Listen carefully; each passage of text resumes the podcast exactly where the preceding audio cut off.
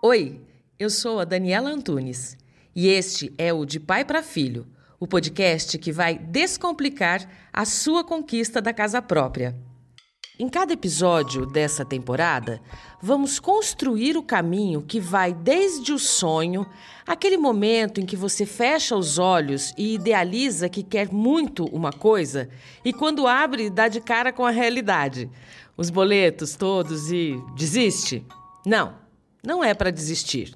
Neste podcast, você vai aprender passo a passo como organizar a renda familiar, vai saber quais são as documentações necessárias para acessar o financiamento imobiliário, quais são os tipos de financiamento que existem e qual é o papel de cada profissional que vai falar com você nessa jornada. Ah, e eu nunca estarei sozinha nos episódios. Vai ter sempre um especialista explicando tudo ou uma grande história para a gente se inspirar. Vamos lá?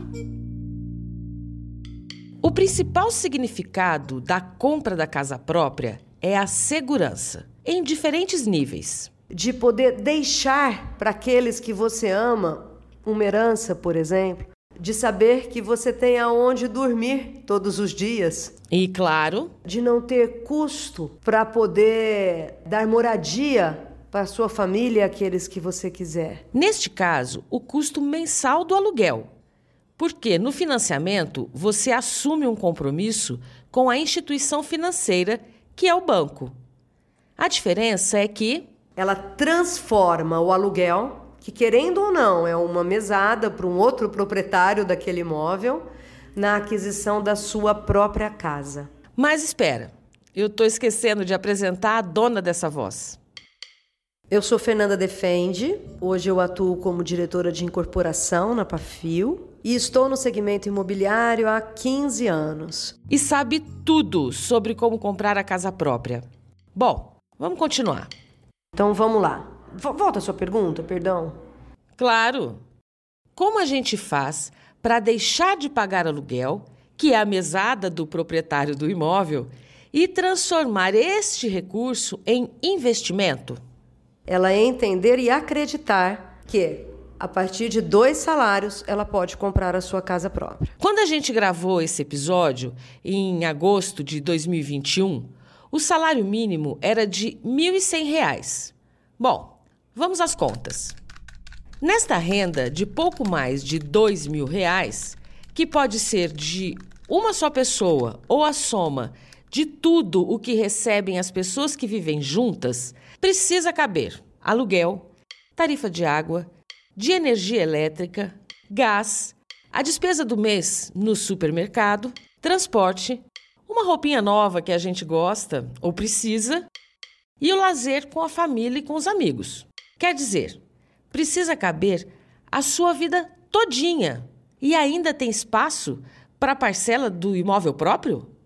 Mesmo se o dinheiro for contadinho? Mesmo se tivesse dinheiro contadinho. Esse recurso pode ser de uma só pessoa, de duas ou de tantas quantas forem as pessoas que integram o mesmo núcleo familiar.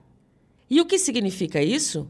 São as pessoas que vivem na mesma casa e têm renda, que vem do salário que recebe de uma empresa ou de seu próprio negócio, como empresa aberta ou autônomo. Se você mora só, é a sua renda que vai entrar nesse cálculo. Se você mora com outra pessoa, a renda dos dois vai para a mesma conta. Se são mais pessoas com renda, também pode compor o que o mercado imobiliário chama de renda familiar. Hoje, no Brasil, é possível comprar a casa própria com renda familiar a partir de dois mil reais. Eu quero fazer uma simulação bem atual para poder te falar direitinho o valor que fica uma parcela para quem tem dois mil reais de salário. Legal.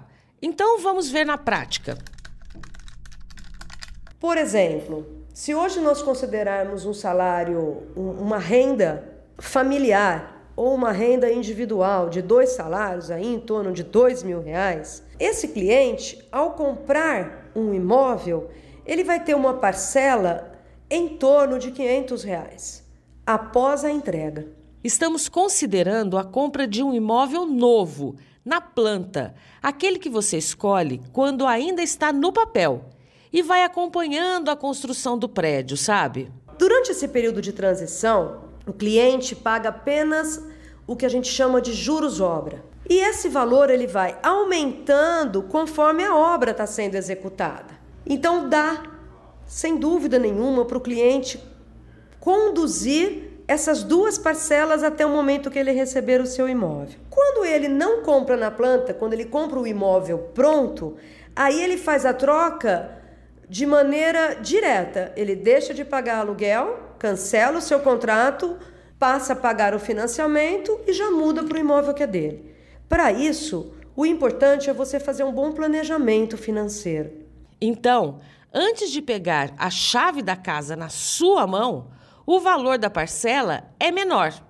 É o que a Fernanda chama aí de período de transição, que é quando você estará se preparando para deixar de pagar a mesada para o dono da casa onde você está morando e passará a investir em uma coisa sua, para sua família, um bem de pai para filho.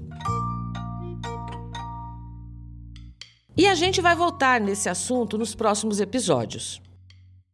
Este foi o episódio 1 da primeira temporada do De Pai para Filho, o podcast da Pafio Empreendimentos Imobiliários que vai descomplicar a sua conquista da casa própria. Caso você tenha alguma dúvida sobre o assunto deste episódio ou queira bater um papo sobre o seu sonho da casa própria, chama a gente no WhatsApp. O número é 16 99773 5686. Mande um áudio. Vamos responder algumas dúvidas no sexto e último episódio dessa temporada. Então anota aí: 16 99 773 5686. Eu sou a Daniela Antunes e na semana que vem eu volto para seguirmos nessa jornada. Compartilhe o episódio com seus amigos, siga a Pafio nos tocadores de podcasts e nas redes sociais para ser notificado sobre os novos episódios da temporada e também sobre os lançamentos. E lembre-se, ter sua casa, seu apartamento, sair do aluguel significa deixar de gastar e passar a investir. Significa também que você vai construir um patrimônio para fio, de pai ou mãe para filho ou filha.